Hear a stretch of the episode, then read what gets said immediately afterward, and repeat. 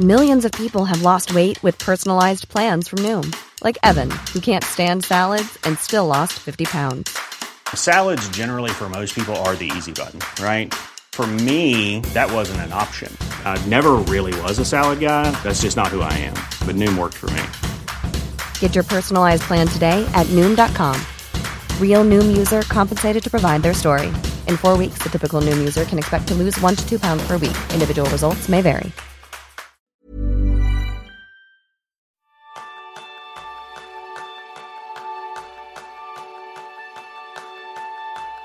Solucionar desencuentros, aprender a comprender, salir de los bloqueos o enfocarte en lo que de verdad te importa tanto en lo profesional como en lo personal. ¿Sabes qué tienen en común todas estas situaciones? El impacto de tu comunicación en tanto en ti como en los demás.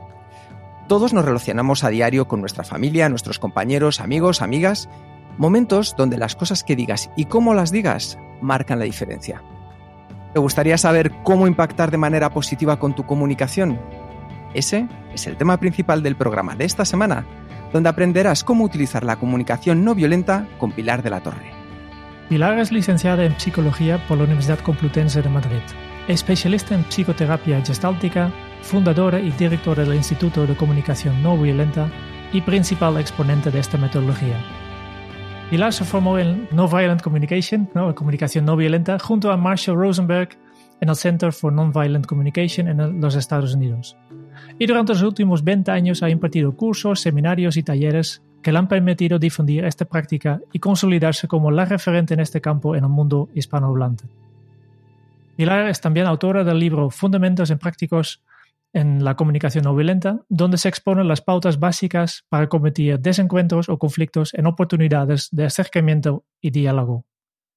Yo soy Jeroen Sánchez, maestro en evitar frenéticamente todo tipo de conflicto. Y yo soy Kike Gonzalo, maestro en entender todos los puntos de vista. Bienvenida, Pilar. Hola, Kike. Hola, Jerome. Gracias por invitarme y por permitirme estar aquí hoy con vosotros. Es un auténtico placer tenerte con nosotros y lo que hablábamos justo antes de comenzar, creo que hoy vamos a aprender todos muchísimo de ti, contigo y acerca de la comunicación. Así que sin más dilación, la primera pregunta cuando eras niña, ¿recuerdas ese momento donde descubriste el poder de la comunicación no violenta? Pues em, no lo descubrí de niña. Yo de niña eh, gestionaba mis relaciones como las eh, con los modelos que tenía, como los adultos eh, me hablaban y se referían a mí. Entonces, muchas veces no era positivo, otras veces sí, pero mm, a veces me importaban mucho las relaciones y no sabía eh, qué hacer para conseguir un momento positivo. Yo aprendí la importancia de la comunicación cuando nació mi hija y en mi trabajo como psicoterapeuta, porque desde fuera veo el impacto de cómo se hablan las personas, cómo narran lo que viven y ahí dije, aquí hay algo importantísimo a, profundizar, a descubrir y a colocar. La verdad es que es una auténtica maravilla que vas a descubrirnos, porque muchos de los que estamos hoy escuchando quizá no tengamos este concepto tan presente. ¿Qué significa para ti, Pilar, la comunicación no violenta y cuál es su objetivo principal? Sí, mm, la comunicación no violenta hay muchas maneras de definirlas. A mí siempre me cuesta encontrar una definición porque eh, tiene tantas eh, caras y yo dentro de mí, como la defino, es aprender a hablar y a expresarte como quiero que me hablen y, y se expresen conmigo. Así de sencillo, porque cuando veo cómo se expresan conmigo de una manera que me hace bien, que no me cierra, que me lleva a, entender y a comprender, mm, veo el bien que me hace y lo positivo que es para mí y eso es lo que aporta la comunicación no violenta y ese es el objetivo de la comunicación no violenta, que nos hablemos y nos digamos las cosas y nos miremos como yo quiero que lo hagan conmigo. Claro, porque al final lo explicabas tú muy bien, que tú lo descubres cuando nace tu hija, cuando trabajas en tu trabajo de psicoterapeuta, porque lo que hemos aprendido durante tantos años en nuestra vida es la comunicación tradicional o la comunicación, entre comillas, violenta. ¿Qué diferencia una de la otra? Sí, em, en la tradicional, en eh, me sonrío porque es la primera vez que escucho esta diferencia, la comunicación tradicional con la violenta, y es, me parece muy interesante la pregunta. La comunicación tradicional va mezclada, la comunicación violenta con la comunicación no violenta. Y esa mezcla hace que muchas veces no seamos conscientes cuando decimos algo, entre comillas, no violento y cuando decimos algo violento.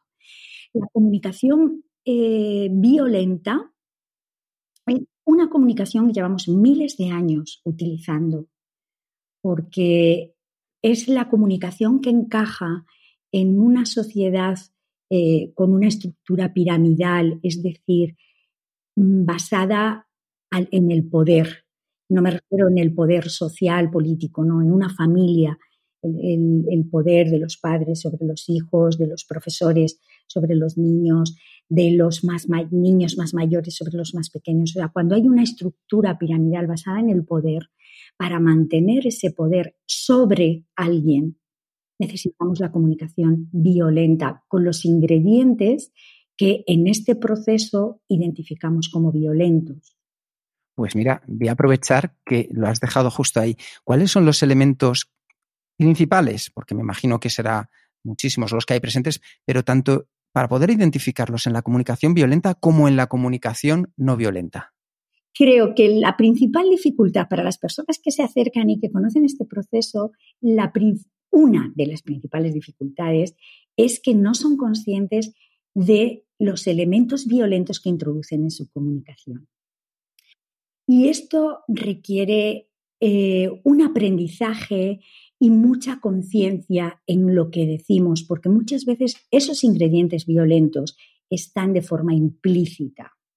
Muchas veces. Otras veces explícita y soy consciente de que es violento y otras veces explícita y no soy consciente de que soy violento. Te pongo un ejemplo. Nos han, nos han hecho creer que la exigencia y a veces la autoexigencia, para ser más clara, un contexto de padres e hijos, un contexto de jefe con su equipo, sus empleados.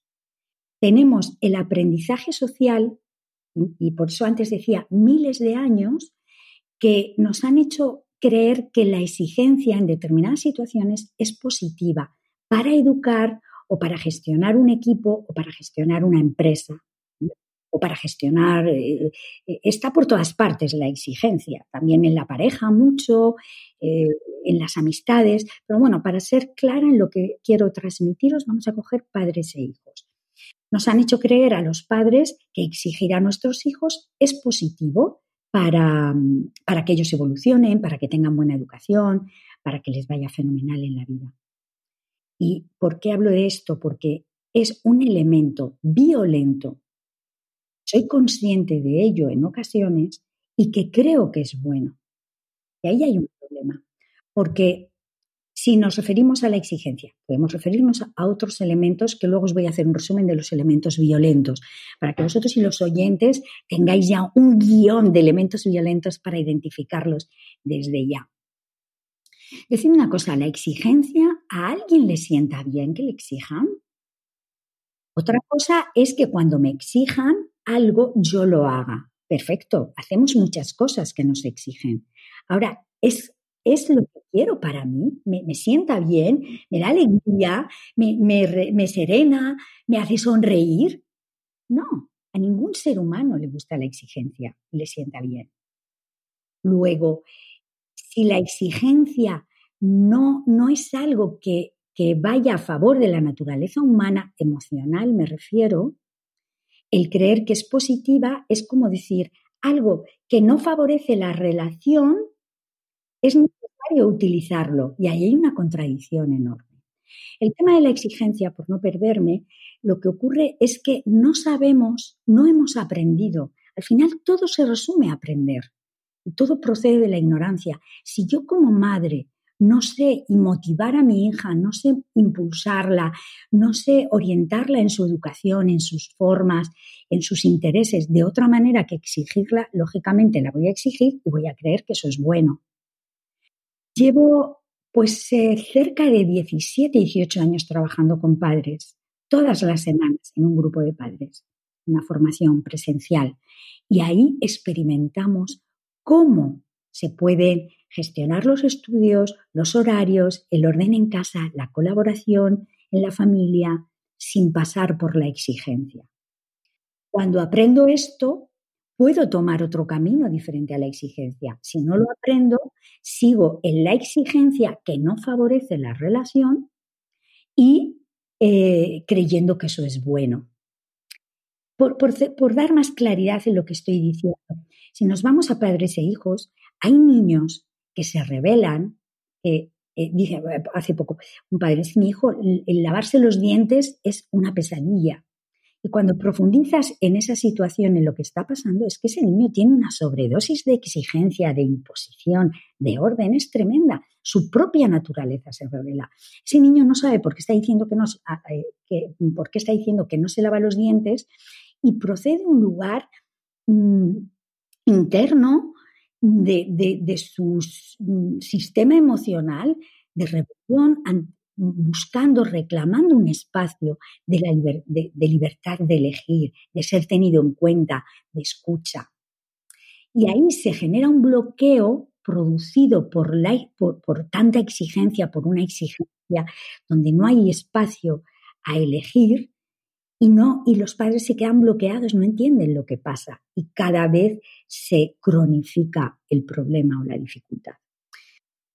Por no perderme, me preguntabas cuáles son los elementos violentos. He hablado de la exigencia porque me parece fundamental, porque es el que más creemos que es bueno. Y repito, se puede aprender tanto con hijos, tanto en empresa, tanto en amistades, tanto en, en familia, a resolver las situaciones sin exigencia. Se puede aprender, lo garantizo. Eh, porque mm, lo practico yo en mi propia vida y acompaño a personas que lo hacen. Ese es el elemento para mí eh, más importante. Otro elemento violento es el juicio.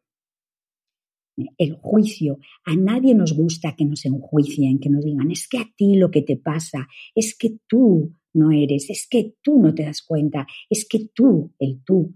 En las formaciones hablo de una frase que escuché, yo he vivido en Francia, en, francés, no tenía nada que ver con comunicación no violenta, pero es una frase muy clara. Ellos tienen un juego de palabras que dicen le tu que tu. Matar en francés es el verbo tuer, el tú que mata, el tú que mata, tú, tú, tú. Toda nuestra comunicación, cuando tenemos un conflicto, se construye con el tú. El tú, el efecto que tiene, no porque lo diga yo, ni, ni la comunicación no violenta, ni, son leyes, son reglas emocionales de las personas, es que cuando alguien se dirige a mí con el tú, yo, sin decidirlo, inconscientemente desde el sistema nervioso vegetativo, hago así, ¡paf!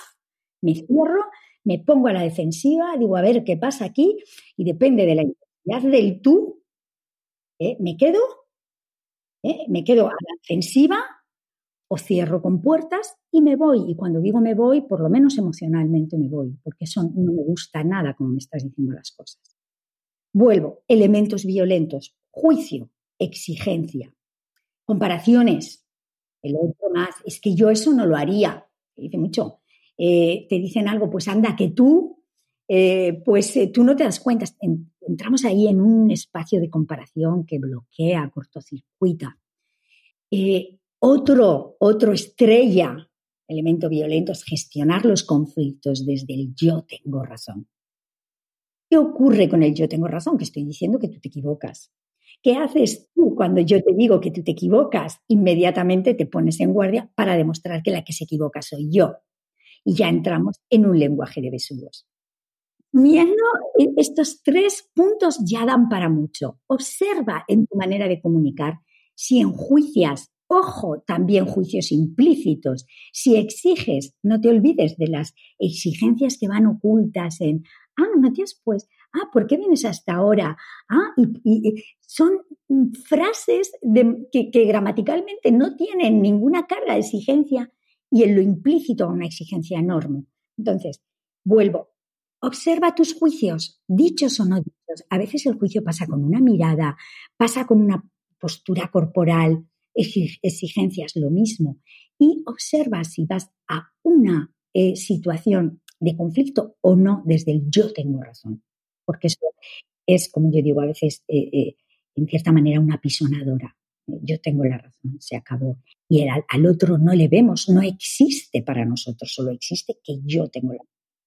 Con esos tres ya da para mucho. Sí, sí, es, es, un punto de partida maravilloso porque incluso personas, yo me considero que intento cuidar mi comunicación, me doy cuenta que muchos de los ejemplos que estás transmitiendo hoy los llevamos no tan solo de manera explícita, sino muchas veces en nuestro ADN implícito. Entonces, hacer ese ejercicio que tú comentabas de observar cómo comunicamos, yo creo que puede ser el primer paso, ¿verdad? Sí, sí, sí, sí, fundamental, porque si no veo eh, primero, no veo cómo me expreso, no, me, no veo el contenido esencial de lo que digo, no lo veo, estoy perdida. Y si lo veo y creo que es bueno, pues nada más que hacer.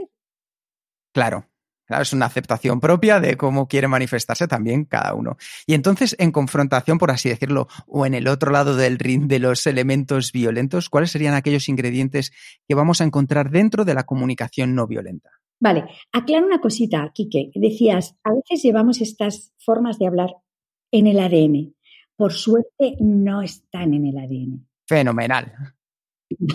es todo aprendido. ¿eh? Es todo aprendido y sobre todo, como decía al principio, muchas dosis de ignorancia. Y digo ignorancia no en el sentido peyorativo, yo miré al otro mundo siendo ignorante, no tengo ningún problema. Ignorancia quiero decir en el sentido de que falta aprender alternativas no está en el ADN, eh, por fortuna. Elementos de la comunicación no violenta. Mira, eh, antes decía esta frase eh, que dicen los franceses, le tu que tu. Si el tú es violento, ¿cuál es la alternativa? ¿Cuál es la otra opción? El yo. Es tan sencillo, la comunicación no violenta es tan sencilla como esto, como pasar, me, me ocurre algo, eh, quiero expresar algo. Primera pregunta, que ya es súper útil. ¿Estoy en el tú? Sí, pues si estoy en el tú, sé que me queda todavía un tiempo de estar conmigo misma para salir de ese tú, porque no, fácil, no favorece lo que yo quiero conseguir. Vamos a ver, antes de continuar, eh, voy a retomar eh, luego tu pregunta, pero quiero que nos sintonicemos en una pequeña cosa. Cuando nos expresamos, cuando tenemos un conflicto y, o, no, eh, ¿cuándo nos expresamos de manera general? ¿Para qué nos expresamos? ¿Para qué te comento yo esto que te quiero decir? Porque quiero que lo escuches. ¿Y para qué quiero que lo escuches? Para que lo entiendas. ¿Y para qué quiero que lo entiendas? Para que lo comprendas, para que me comprendas en lo que me está pasando a mí. Si yo quiero que me escuches, tendré que expresarme de una manera que facilite eso. Es que eh, la, comunicación no violenta es lo único que pretende. Enseñarnos a expresarnos de una manera que para el otro sea fácil escucharnos, que no levante con puertas, que no coja el escudo, que no se ponga la defensiva. Ahí estamos. Entonces, elementos de la comunicación no violenta. Vuelvo a la pregunta. Eh, os decía antes, el tú, el tú, expresarnos desde el tú, con juicios, con exigencias, con tengo la razón, lo llamamos violento, pero no porque lo diga nadie, sino porque dificulta que el otro escuche lo que quieres decir. Si claramente dificulta, y eso míralo en ti mismo, si a mí me exigen, si a mí me, me enjuician, si la persona viene queriendo tener la razón, ¿me facilita escucharle? No, ahí tengo la prueba del algodón. Si quiero quitar el tú, ¿qué otra alternativa tengo? Encontrar un yo auténtico, sincero, de lo que me está pasando en esta situación. Y es lo único que pretendemos con la comunicación no violenta. Pasar es un proceso. La comunicación no violenta es un proceso que pasa del tú al yo. Y eso es proceso, repito mil veces, porque la comunicación no violenta no pretende, por lo menos tal y como la entiendo yo, no pretende que en mi mente no haya un tú. No pasa nada con que en mi mente vaya un tú. Yo eso no lo puedo controlar. Si a mí alguien me dice algo que me hiere, lo primero que, a lo mejor, ¿eh? lo, primero que me surge dentro de mí es, qué imbécil, qué imbécil, ¿qué me esto? Y en eso no hay ningún problema, yo no puedo controlar ese, ¿será imbécil? Puedo reprimirlo, puedo jugar a hacerme la buenecita, a, hacerme la no violenta, puedo reprimirlo y esconderlo, pero control de que eso no aparezca dentro de mí, no lo tengo ni hace falta. Lo que necesito es ser consciente de que estoy pensando que es un imbécil y si quiero comunicar algo, no comunicarlo desde ahí. Repito, es un proceso que nos ayuda a transformar ese tú que aparece de manera espontánea el tú con todos sus derivados de juicios, de exigencias, de tengo la razón, vale, lo veo, lo tengo, no quiero expresarme desde ahí, cojo la comunicación no violenta, inicio un proceso de transformación hasta que encuentro un yo, el yo que hay dentro de ese tú. Y expresándome desde el yo, como no hay ataque, si es un yo realmente donde no implico a la otra persona, eh, hay cero ataque, porque el ataque es el tú, la otra persona me va a escuchar y me va a entender. Me parece una receta estupenda y muy, muy práctica también para, afrontar obstáculos en, la comunicación e incluso en las relaciones, ¿no? Por tanto, convertir el tú y yo me, parece... Voy a apuntarlo y voy a probarlo, que, que seguramente inconsciente ya, ya lo hice algún día, y lo que me gustaría saber es qué otras herramientas tiene la comunicación no violenta. ¿Cuál es la herramienta más poderosa que tenéis? Está todo centrado en esto. Eh, la herramienta que tenemos en comunicación no violenta para pasar del tú al yo es un proceso sencillo. Escalón 1, escalón 2, escalón 3, escalón 4. ¿eh? Y siguiendo esos escalones encontramos el yo, porque no es nada fácil pasar del tú al yo sin un guion. La comunicación no violenta no es así, guion. Primero, soy consciente del tú, sin reprimir nada, sin sentirme mal porque soy humana. La comunicación no violenta sí lo hace fácil como proceso, como, eh, concepto de proceso. Nos da cuatro escalones ¿eh? que nos permiten bajar de ese tú a encontrar un yo, un yo limpio, donde no se filtra el tú. y esa es la, herramienta principal. Os digo los escalones. Primero, ser consciente del tú. No esconderlo, no reprimirlo. una vez que estoy en el tú, digo, vale, no quiero expresarme desde ahí, me meto para adentro. Es un trabajo que se hace en el espacio interno. Y ahí busco los hechos. Realmente, ¿qué ha pasado? Hechos neutros. Esto cuesta un montón. Cuesta un montón porque la mente está entrenada en evaluar, en diagnosticar, en enjuiciar. Entonces, muchas veces creyendo que describimos hechos, metemos juicios y ya facilitamos que el otro se cierre.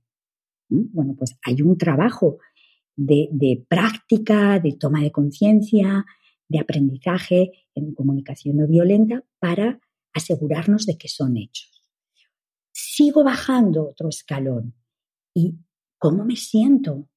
Cuando yo digo, alguien me dice algo, yo digo, pero qué imbécil. Eso está lleno de sentimientos. Está lleno de sentimientos de me siento molesta, me siento enfadada, desconcertada y, y triste a lo mejor por esto que me has dicho. Tomar conciencia de esos sentimientos, eso es yo, porque no hay nada que vivamos que no tenga una emoción, un sentimiento. Varios. El siguiente escalón eh, que yo creo que es lo que más fascina a las personas que eh, seguimos en este camino de comunicación no violenta, es estos sentimientos. ¿De qué necesidades hablan?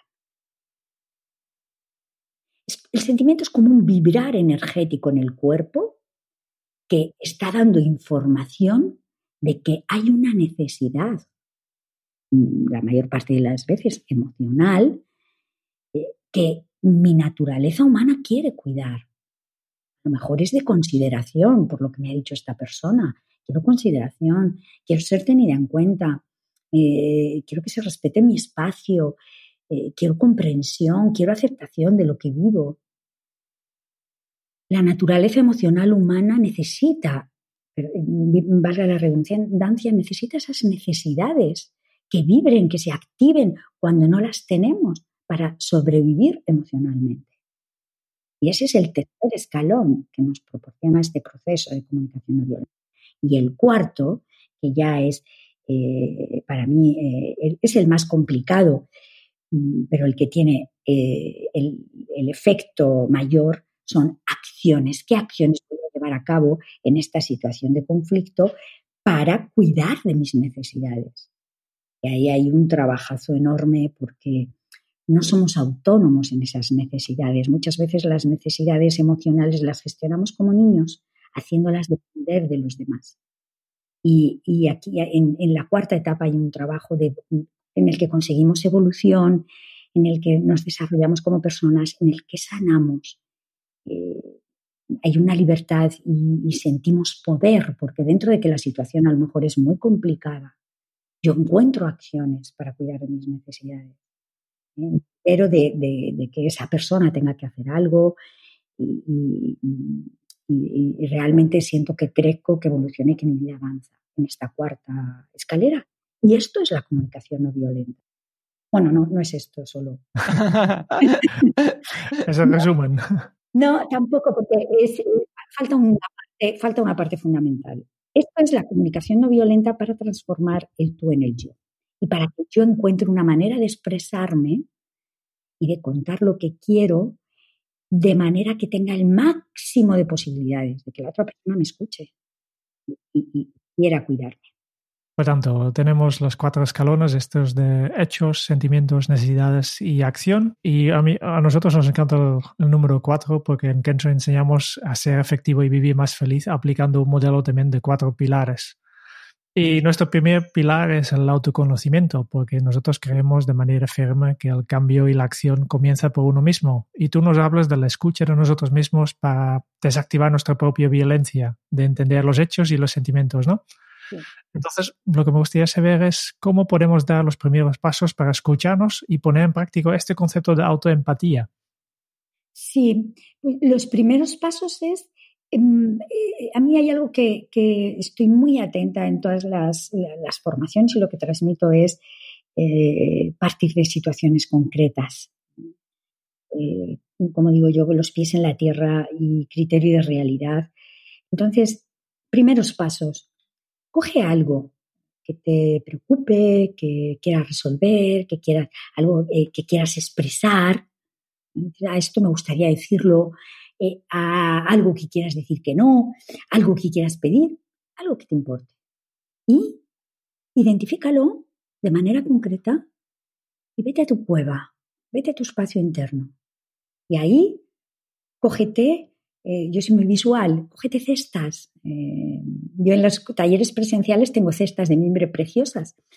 En tu mente, cógete cuatro cestas y pon los hechos ¿Qué hechos? ¿A qué hechos me refiero con esto que ha pasado? Cógete otra cesta. ¿Cómo me siento? Identifica tus sentimientos y sigue el proceso. ¿Y qué necesito? ¿Quiero decir esto? ¿Cuál es mi necesidad? ¿Cuáles son mis necesidades? Y con estas necesidades, ¿qué acciones voy a, quiero llevar a cabo? ¿Voy a pedir esto o no? ¿O voy a, a gestionar esta situación de esta manera? Para mí yo no encuentro un autoconocimiento más potente que este. ¿Qué siento? ¿Qué necesito? ¿Y qué quiero? ¿Y qué voy a hacer? Más completo no lo he encontrado. Llevo treinta y pico años trabajando como psicoterapeuta, formándome mucho, no en todo, por supuesto, pero no he encontrado otro autoconocimiento más profundo y más eficaz que este. Porque no se queda en un autoconocimiento interno le ponemos patas a aquello de lo que tomo conciencia, paso a la acción. Supongo que esto de, reflexionar internamente es algo que se puede, aprender, que no, no siempre es fácil. Yo creo que ¿no? tú explicas que para la comunicación no violenta funciona, es importante conocer, aceptar y expresar estas, tus, tus emociones, ¿no? tus sentimientos. Mm. ¿Qué consejo tienes para estas personas que tal vez les cuesta entender sus propios sentimientos y expresarlos en una situación desafiante? Mira, eh, mm, mucho más importante que expresar sentimientos, que expresar solo sentimientos, me parece un poco peligroso. Eh, si queréis os lo explico. Sí. Claro. Pues eh, verás, a ver si soy eh, clara con un ejemplo. Imagínate que una persona, eh, he, quedado con ella y llega tarde. Y yo le digo, mira, eh, habíamos quedado a las siete, son las siete y media, y quiero decirte que me siento enfadada y triste.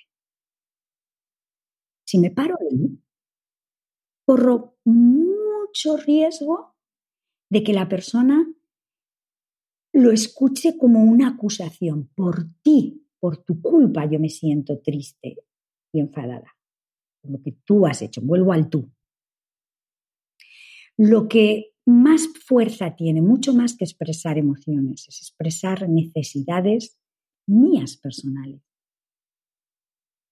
Ahí eh, ayudo a que cuando expreso sentimientos, si yo digo, mira, habíamos quedado a las siete, has llegado a las siete y media. Quiero decirte que me siento triste porque tenía muchas ganas de compartir contigo, de pasar tiempo, de, de contarte cosas que ahora igual no nos da tiempo. Y eso me frustra y quiero que lo sepas. O le puedo decir, eh, me siento triste porque tenía un montonazo de cosas que hacer y he estado aquí media hora mm, y, y como perdiendo el tiempo. Y, y me sienta muy mal eso. Quiero que lo sepas y quiero saber si la próxima vez podemos hacer otra cosa. Ya no es tan culposo como si me quedo en has llegado tarde y me siento súper triste y muy enfadada. No es tan culposo y por otro lado, yo me hago responsable de mis necesidades. Tenía muchas cosas que hacer, he perdido el tiempo. La próxima vez voy a hacer algo o me traigo algo o me avisas cuando salgas de casa. Eh, lleva más a que yo asumo lo mío, no te lo cuelgo a ti en las espaldas. Una pregunta desde, desde mi ignorancia. Hablas mucho de, en, en tema de, conflicto de, de, conocer tus propias necesidades, hablar de convertir tú y no yo. Y si después yo, yo me imagino una, una, situación de conflicto de dos personas que, que están argumentando sobre un tema que parece súper importante, y después la, otra persona empieza a hablar de cómo él se siente, cómo él, eh, cuáles son sus necesidades, y yo me veo como, como la persona enfadada y mira, no me importa nada cómo tú te sientes y cuáles son tus necesidades, yo quiero hablar de mí. ¿No? ¿No, no sería esto también una... Eh, poner un poco más de, de argumentos para, más, para, tener más conflicto o, o, justo lo contrario? Hombre, es que eh, si, si vives esa situación donde estás hablando de un tema, la otra persona te dice, si te he entendido bien, Jerón, te dice, bueno, yo me siento así, necesito esto, tal, y dices, bueno, a mí lo que tú, lo que a ti te pase no me interesa, yo quiero hablar de lo mío. En ese escenario, la relación te importa un comino. Pues tal vez, tal vez. O simplemente en este momento, no, pues, no tanto. Y si no te importa la relación, eh, es perfecto, porque el otro te va a decir, bueno, pues si no te importa lo mío, mmm, te escuche las paredes, ¿no? Quiero decir, no podemos pretender que una relación sea bonita eh, cuando solo quiero hablar de lo mío. Yo quiero saber lo que te pasa a ti cuando yo hablo de lo mío. Y quiero saber, quiero escucharte. Para que haya una relación, la comunicación no violenta es comunicación. Comunicación no es expresión. Comunicación es yo te digo algo a ti. Y la comunicación es la vía para mantener una relación. Una relación necesita comunicación. Entonces, la unidad de trabajo, donde ponemos el foco en comunicación no violenta, es en la relación. Para que haya una relación real, rica, eh, satisfactoria, yo es, es, importante que tú me veas a mí y yo te vea a ti. Si yo te digo a mí lo tuyo no me interesa, implícitamente estoy diciendo la relación contigo no me interesa.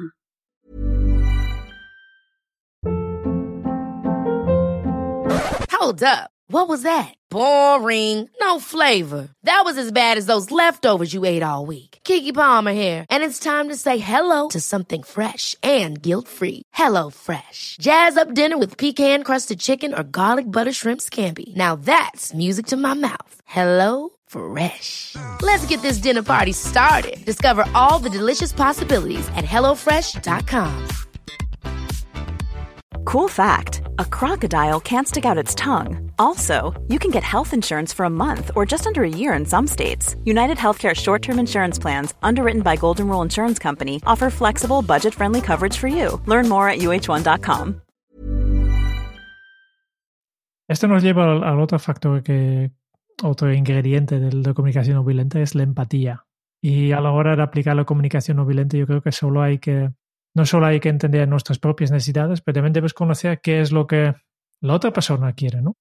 ¿Cómo podemos fomentar esta empatía para generar esta complicidad?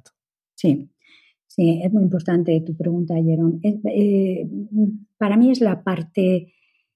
Mm, todo lo que digo me parece la parte más importante. Esta realmente sí lo es, sí lo es, porque a veces me he encontrado con personas que entienden la comunicación no violenta con expresar mi yo, con la comunicación no violenta como este trocito, pasar del tú al yo. Y entonces yo hablo de mis sentimientos, mis necesidades, tararara, tararara. Y, y, se olvidan de, de que al otro lado, enfrente, hay otra persona también con su yo.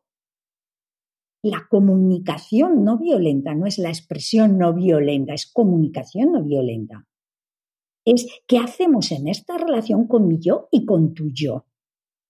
Con lo cual, también nos da herramientas para encontrar el yo del otro.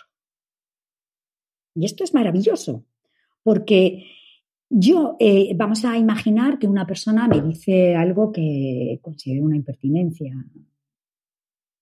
¿Tú qué haces aquí? Algo, vamos a coger un ejemplo. Entonces yo eh, primero digo, ¿será un imbécil? Imbécil, me dice eso y de esta manera. Identifico mi tú, ¿no? Mi juicio, yo tengo razón porque eh, mira qué manera de hablarme, estoy ahí en mi cabeza con todo eso. Digo, no, no, espera, eh, yo no quiero expresarme así. Y construyo mi yo con un proceso, un proceso que lleva tiempo, porque es interno, ¿eh? no es un proceso fácil, siempre requiere tiempo, por mucho que te entrenes porque es algo a descubrir. Puedes entrenarte y descubrirlo más rápido. Ahora siempre va a llevar tiempo. Y construyo mi yo. Entonces, eh, mm, como yo no me quiero expresar desde el tú, porque es una persona que conozco, por lo que sea, o por, por mí misma, encuentro mi yo. Y ahora, como me importa la relación con esa persona, tengo el poder de construir en en esa, de esa frase que me ha dicho, ¿tú qué haces aquí? Puedo encontrar su yo. ¿Cómo? Por supuesto, no diagnosticando, no interpretando, sino utilizando algo que es lo que nos diferencia de los animales, que es la imaginación. La empatía es construir una hipótesis, una hipótesis que nos abra a ver al otro. Posiblemente esa hipótesis es equivocada, no pasa nada. Yo me puedo parar en mi espacio interno y decir, vale, yo tengo claro lo que quiero y estoy tranquila porque he encontrado mi yo, sé que lo que yo, mis necesidades de consideración, de comprensión, no dependen de esa persona, las tengo en mi vida aquí y ahora, y voy a expresarme de manera cuidadosa con él. Antes de expresarme, quiero empatizar con él. Todo esto en mi espacio interno. Me ha dicho que yo qué hago aquí. ¿Cuáles pueden ser los hechos que yo imagino que a esa persona le activan? Pues a lo mejor el hecho que puedo equivocarme es que yo dije que no iba a venir en, un momento dado. O que él me pidió o ella me pidió que no estuviera. Yo creo que ese es el hecho que le ha activado. Luego voy a verificar, ya veremos. ¿Cómo imagino que se siente? Pues en su expresión está lleno de sentimientos. ¿Tú qué haces aquí? Está irritado, está molesta, ¿eh? está desconcertada. imagino que esos son sus sentimientos. ¿Y cuáles pueden ser sus necesidades? Pues por el contexto, por lo que conozco, yo imagino que esta persona tiene una necesidad de respeto de su espacio, de autonomía, igual piensa que se siente más libre y más tranquilo o más tranquila sin que esté yo. ¿Vale? Yo cuando mm, imagino esto ahora, ¿ya sigo pensando que es un imbécil? No.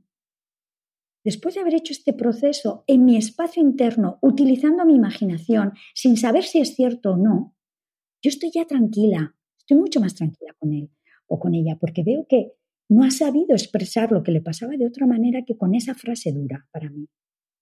De ahí que yo puedo ir con empatía hacia esa persona. Puedo decirle, mira, cuando me has dicho que yo qué hago aquí con un tono que me ha parecido alto y, fuerte, imagino que a lo mejor estás molesta porque yo esté aquí, desconcertada, y es importante para ti que se respete tu espacio, tener tu autonomía, también que si voy a estar te avise. ¿Es esto lo que te pasa? ¿Es esto? Y entro en un proceso con esa empatía de comprobar comprensión. De tal manera que dice que no, que es otra cosa, reajusto, reajusto, no me empeño en mi hipótesis, porque entonces eh, no es hipótesis, es diagnóstico, reajusto lo que tenga que reajustar y al final esa persona se da cuenta de que yo comprendo lo que a ella le ha pasado y yo estoy segura que comprendo bien. Una cosa que me parece interesantísimo de lo que estás comentando acerca de la empatía es que hay una importancia vital en hacernos las preguntas correctas para la comunicación no violenta. ¿Cómo podemos dar esos pasos para hacernos esas preguntas que de verdad nos den esta información hacia la empatía, hacia la comunicación, hacia conectar con el otro, Pilar? Bien. Quique, no es tan importante hacer preguntas correctas, porque la empatía no juega a acertar, juega a ir desde el corazón. Yo me imagino, me pongo en su piel, eh, mm, vibro con algo, lo importante es que cuando yo vaya con esa pregunta, la puerta esté abierta completamente, a ajustarme y a coger lo que la persona me diga. Si no, no estoy desconcertado, no, no estoy molesto porque estés aquí, es que llegas tarde. Ah, vale, voy y reconduzco. Lo importante es eso, porque nosotros vamos con nuestra imaginación, con nuestro sentir, con nuestro vibrar, y muchas veces nos equivocamos. Ahora, cuando vamos con una intención auténtica de querer entender lo que a ti te pasa, porque más allá de que me hayas hablado fatal, lo que te pasa me importa, eso es lo que cuenta hay una cosa que me está llamando muchísimo la atención y yo creo que probablemente a todos los oyentes, y es que al final, si nos ponemos un poco eh, a pensar, todo lo que hemos estado haciendo hasta ahora está preparando, por así decirlo, el terreno donde se va a dar la comunicación, porque nos has enseñado a prepararnos, a estar con esa empatía, a pasar del tú a un yo genuino. Y ahora que ya nos conocemos mejor, entendemos y aceptamos nuestras necesidades, las de los demás, sabemos qué queremos comunicar ese momento de pasar a la acción, pero no de cualquier forma, en la comunicación no violenta, ¿cuál sería el primer paso para comenzar el diálogo? Buenísima pregunta, Quique, porque lo veo tantas veces y digo, qué pena, porque la persona va con su yo, ha empatizado internamente, puede ver eh, en, profundidad, darse cuenta que la persona cuando dice, ¿tú qué haces aquí? Eh, se expresa yo digo que la persona es como un iceberg, ¿no? Se expresa con, con algo que asoma, que muestra todo lo profundo que hay en él o en ella, que a veces ni es consciente. Vale, veo lo humano de la otra persona, eh, veo lo humano mío, que se llama yo, y voy al diálogo empezando hablando de mí, con mi yo. Y complicado. No siempre, depende del contexto, pero la mayor parte de las veces en un conflicto con una persona que está implicada, otra cosa es que yo le cuente las cosas a una amiga. Ahí puedo empezar por el yo. Pero a la persona con la que tengo el conflicto, no empieces por el yo, empieza dando empatía. Si esta persona que me dice, ¿tú qué haces aquí? Ahí lo vais a ver muy claro. ¿Tú qué haces aquí? Le digo, oye, mira, cuando me has dicho eso, la verdad es que me he sentido molesta y desconcertada y, para mí es importante eh, sentir consideración y tener consideración y cuidado, se me dicen las cosas. La otra persona no tiene sus orejas abiertas para escucharme. ¿Por qué? Porque es cuando uno dice, tú qué haces aquí, es una manera de decir, escúchame, tengo algo que decirte. Luego, es mucho más eficaz. Primero, darse a escucha. Decirle, mira, me imagino que te pasa esto, es así, sí, no, ajusto, ajusto, ajusto. Ah, vale, ya lo entiendo. Te puedo decir ahora lo que me pasa a mí. Entiendo lo que a ti te ocurre. Al mismo tiempo, cuando me dices estas frases, para mí son duras. Me gustaría, si es posible, mm, que cuando algo te sorprenda me lo digas tranquilamente, yo lo voy a entender. Y ahí tengo muchas más posibilidades de que la persona me escuche. Cuando tenemos un conflicto con alguien, trabájatelo antes y empieza por dar empatía. Abrimos espacio, hay una cosa que, me encanta porque, claro, podríamos estar hablando contigo horas, porque como muy bien decías al principio, todo es importante, todo suma y al final es la construcción lo que nos lleva a la comunicación no violenta. Y me gustaría compartir contigo, con todo lo que nos has enseñado, tres casos que han mandado nuestros oyentes para ti, a ver cómo podrías tú afrontarlos desde la comunicación no violenta. Yo creo que muchas pistas ya están, pero vamos a ver cómo lo haría una experta. Y aquí vamos a aprender todos. El primero, ¿Cómo podemos recuperar la comunicación con nuestros hijos cuando hemos perdido la credibilidad y cualquier cosa que les decimos pues le, resbala, les entra por un oído y, le sale por el otro? Eh, em, mira, la credibilidad se puede recuperar mucho más rápido de lo que imaginamos con nuestros hijos. Después de em, relaciones en las que no ha habido escucha, comprensión hacia nuestros hijos, empatía hacia ellos. Vale. Hay una relación de confrontación, pasa mucho con los adolescentes. En el momento en que damos un giro auténtico, no de, no de paripé, no de, de mm, formato, sino de fondo. La comunicación no violenta viene de las tripas, viene del corazón. No es la forma en la que me expreso, es la intención, es la energía, es lo que quiero para ti. Es, estás segura de que quiero tenerte en cuenta. Aunque me hayas dicho, ¿qué hago aquí? Eh, sé que algo te pasa y quiero tenerlo en cuenta. Esa es la comunicación no violenta. Sí con nuestros hijos, después de un trabajo interno, y pedimos el apoyo que haga falta. Merece la pena en la relación con nuestros hijos. Y con nuestros hijos repito, después de hacer un trabajo interno, vamos empatizando con ellos, una empatía real, ¿eh? auténtica, no así para salir del paso, como para poner un parche. ¿eh? Sí, sí, sí, yo empatizo con él, pero ¡boom! Eso no es. Empatizo con él es, entiendo que esto es importante, entiendo que, es tu punto de vista, entiendo que quieras sentirte libre, no quiere decir que yo acepte eh, sus propuestas. Eh, comprendo la empatía y la comprensión es siempre en clave de necesidades. Cuando le damos eso a los hijos y realmente encontramos espacios para que se sientan tenidos en cuenta, para que se sientan... Lo importante de la escucha no es yo te escucho, es quiero que tú te sientas escuchado, a ver cómo hago. Cuando a los hijos les damos eso, y, bueno, a la primera dicen, uy, ¿esta qué le pasa? Que viene al ¿eh? Bueno, pues le podemos decir, mira, estoy en un cambio trascendental en mi vida, no pasa nada. Eso habla así de raro. Pero cuando les demostramos que eso es real y auténtico, los hijos, uff, los hijos lo que más desean es amar y ser amados por sus padres. Pues vamos con la siguiente. Yo creo que aquí ya tenemos mucho que hacer, pero ¿qué podríamos hacer para establecer una comunicación sana, Pilar, con ese compañero de trabajo que siempre está interrumpiendo y que nunca nos termina de dejar expresar nuestras opiniones? Ya, muy bueno. Pues eh, primero, eh, ahí hay un imprescindible que es, porque cuando alguien nos interrumpe, se activa el tú en forma de mal educado, eh, siempre igual, solo el, todo el, hay un tú, ¿no? Cada uno a su estilo. Vale, voy a pasar al yo yo es mi necesidad. Eh, bajo, bajo, bajo las escaleras y encuentro una necesidad de expresarme, de, acabar mis frases, de, de cuidado de mi espacio. Digo, vale, estas son mis necesidades. ¿Cómo hago? ¿Cómo hago en esta realidad? Tengo un compañero que me interrumpe y tengo varias opciones.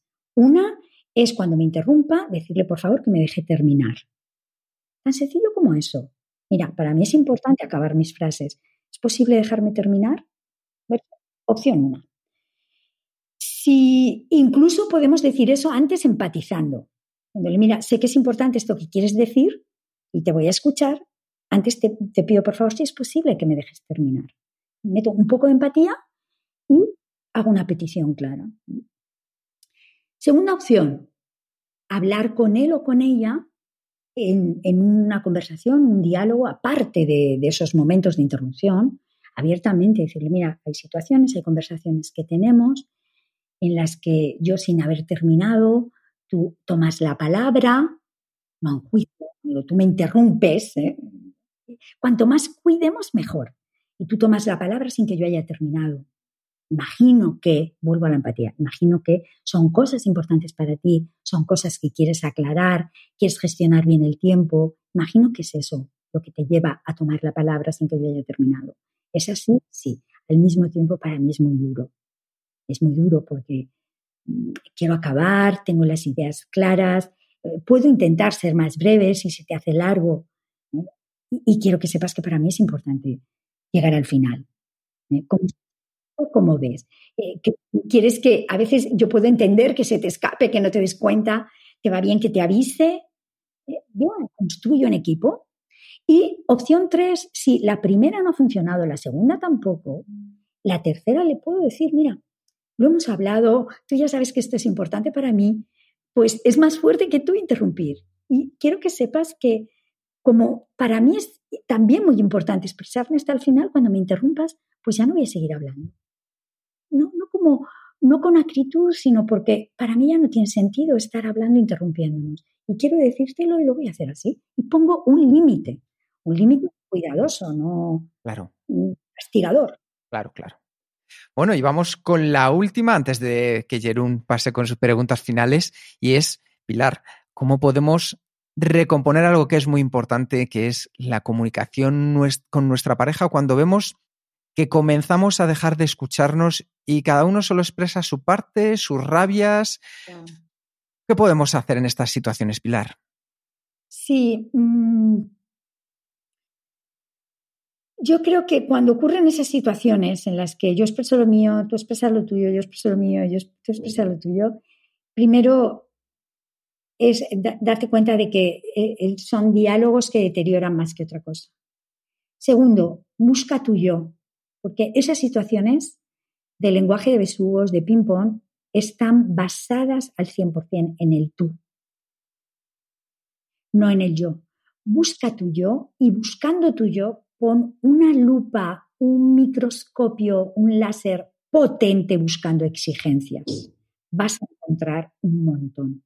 Y cuando elimines esas exigencias, ¿cómo? Transformándolas en necesidades, en tus necesidades y desliga esas necesidades de tu pareja, dale libertad, sal de como eres mi pareja, tienes que, que la frase inconsciente eh, prefería en las parejas. Entonces eh, conseguirás abrir espacios de diálogo real, hablando de ti y, y por supuesto, por supuesto, horas de pico y pala empatizando con tu pareja. Empatizando, quiero decir, a nivel de necesidades. Igual hace cosas que no te convienen. Eh, quiero subrayar fuerte que empatizar no quiere decir estar de acuerdo con las acciones. Muy bien, vamos a dar un salto enorme en, el tema, porque hace unas semanas hemos entrevistado aquí en un podcast al escritor Carol Honoré, que, que ha publicado un bestseller internacional que se llama Elogio a la lentitud. Y el Carl ha dejado una pregunta para ti, Pilar. Y su pregunta es, ¿qué cambiarías tú en tu vida cuando termine esta crisis? ¡Wow! Eso me lo tenía que haber preparado. ¿Qué cambiaría yo en mi vida? Eh, sí, em, creo que ya he iniciado ese cambio de reorganizar mi vida profesional y para, para cuidar mi espacio personal. Y antes de pasar al cuestionario Kenso, quería saber si tienes alguna pregunta final, siguiente paso, sugerencia o mensaje para los oyentes de este podcast. Mm, sugerencia, eh, conectarnos a nuestra intención. ¿Qué quiero vivir? ¿Qué quiero vivir con ese compañero de trabajo? ¿Qué quiero vivir con mi vecino? ¿Qué quiero vivir con mi pareja? ¿Qué quiero vivir con mis hijos? Tomar conciencia de qué tipo de relación quiero vivir ya te resetea y te, te coloca en una dirección concreta. Y luego em, ponernos en el lugar del otro, convertirnos en el otro. Eso da una luz enorme y sobre todo mucha paz. Y digo, eh, la empatía, eh, a veces dicen, bueno, me pongo en sus zapatos, me, me, eh, me pongo en su lugar, conviértete en esa persona. Toma un tiempo para coger su edad, para coger su físico, para coger su energía y ahí vas a conectar con cantidad de cosas que te llevan a entenderle. Una sugerencia estupenda que yo mismo voy a poner en práctica hoy mismo, porque creo que es muy importante. Y con esto ya vamos al, al cuestionario Kenso.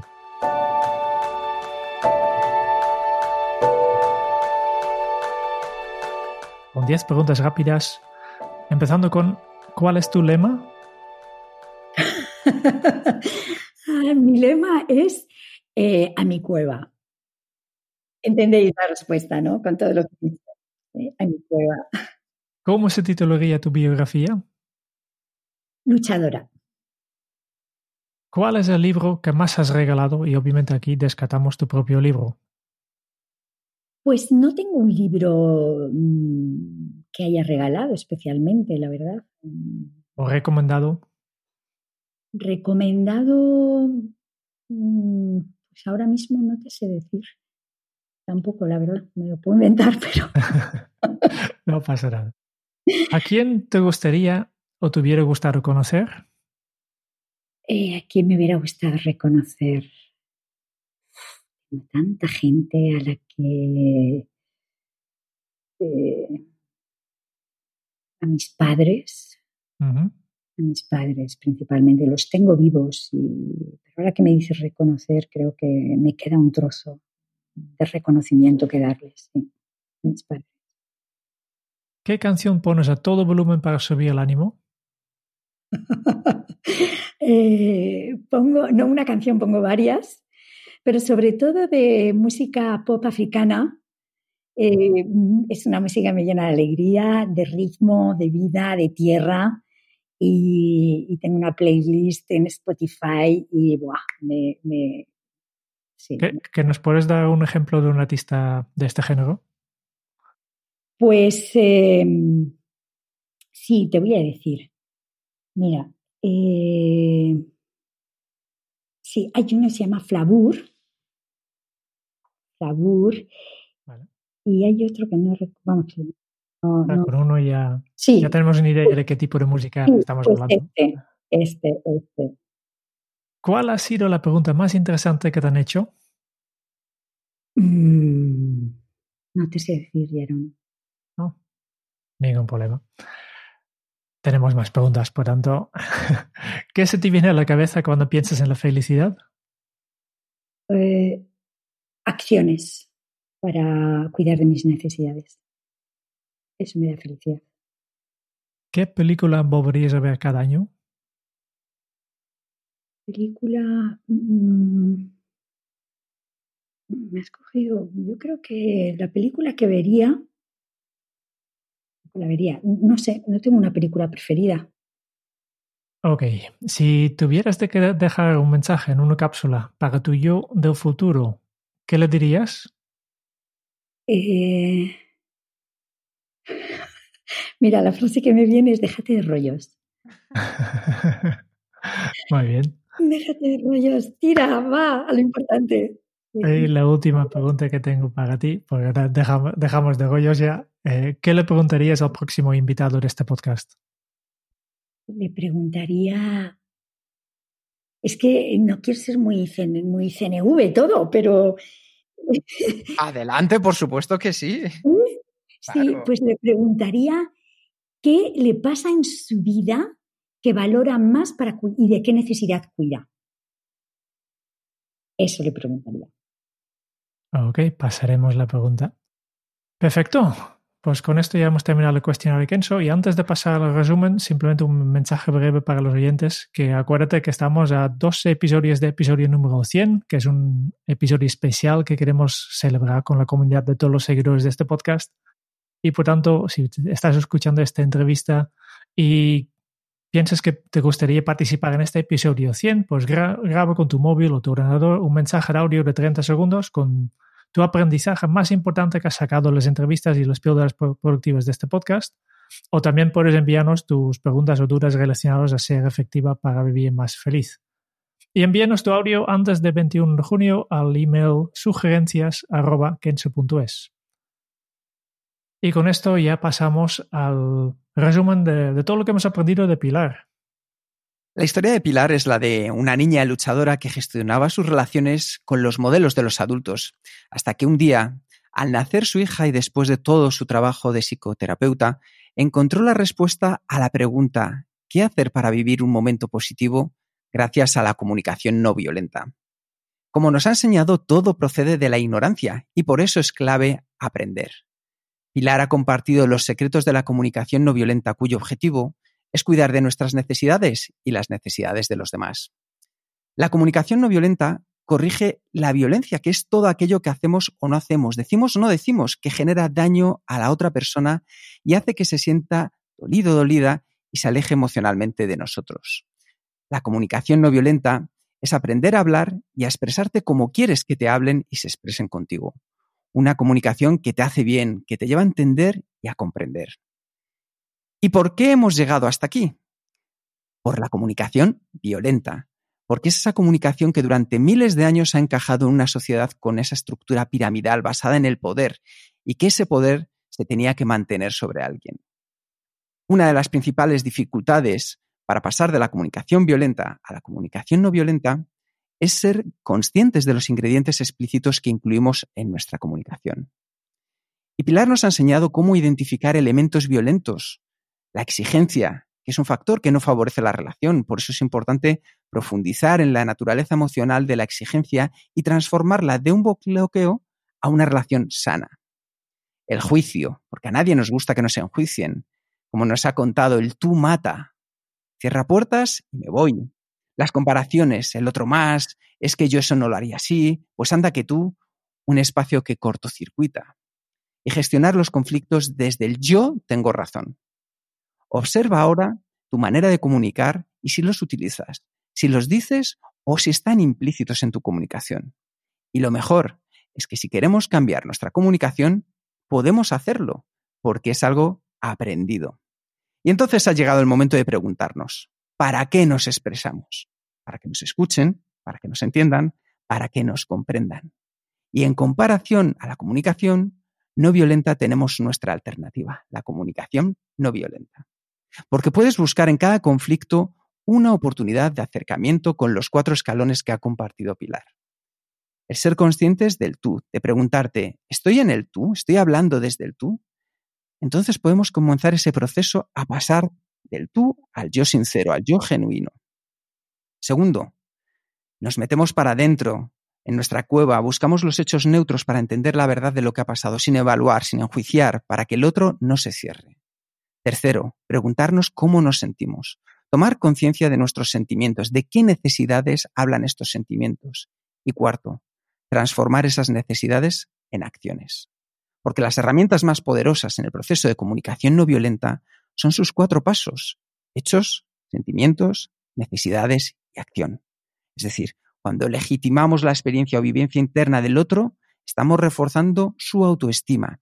Y esto se consigue a través de la escucha, de la comprensión y de la aceptación. Y para pasar a la acción, Pilar nos ha enseñado un ejemplo muy sencillo. Elige una situación. Ve a tu cueva, a tu espacio interno, Imagina y coge cuatro cestas y pone en cada una de ellas, en una los hechos, en otra los sentimientos, en otra lo que necesitas y en la última, con esas necesidades, ¿qué vas a llevar a cabo? Pone en marcha todas tus habilidades para ese proceso, la empatía, tu capacidad de escucha. ¿Por qué Pilar ha compartido con nosotros cómo entender al otro, cómo comprender sus necesidades, a tenerles en cuenta y hacerles sentir escuchados. Y como elemento esencial, pues hay que dar las gracias. Así que Pilar, muchas gracias de corrección por tu cercanía y por tu generosidad al dejarnos entrar en tu cueva. Oye, eh, enhorabuena por el resumen que, que habéis hecho. Increíble. Todo eso durante la entrevista. Esas son tus palabras que nosotros las vamos juntando como un puzzle para que así al final te lleves también un regalo de nuestra parte y para los oyentes que tengan este pequeño resumen de todo lo que hemos aprendido contigo, que al principio decíamos que iba a ser mucho, yo creo que ha sido más y nos quedamos con ganas. Sí. Bueno, pues eh, muchísimas gracias por este rato, lo he disfrutado muchísimo con vosotros dos. Espero que sea interesante para los oyentes y, y hasta cuando queráis. Seguro que sí. Muchas gracias por escuchar el podcast de Kenso. Si te ha gustado, te agradeceríamos que te suscribas al podcast, lo compartas en tus redes sociales o dejes tu reseña de 5 estrellas para ayudarnos a llegar a más oyentes. Y si quieres conocer más sobre Kenso y cómo podemos acompañarte a ti, a tu equipo o a tu organización en el camino hacia la efectividad personal, puedes visitar nuestra web kenso.es. Te esperamos la semana que viene en el próximo episodio del podcast de Kenso, donde Kike y Jerún buscarán más pistas sobre cómo ser efectivo para vivir más feliz. Y hasta entonces, ahora es un buen momento para poner en práctica un nuevo hábito Kenso. Conecta con tu intención y conviértete en el otro. Hasta dentro de muy pronto. Chao.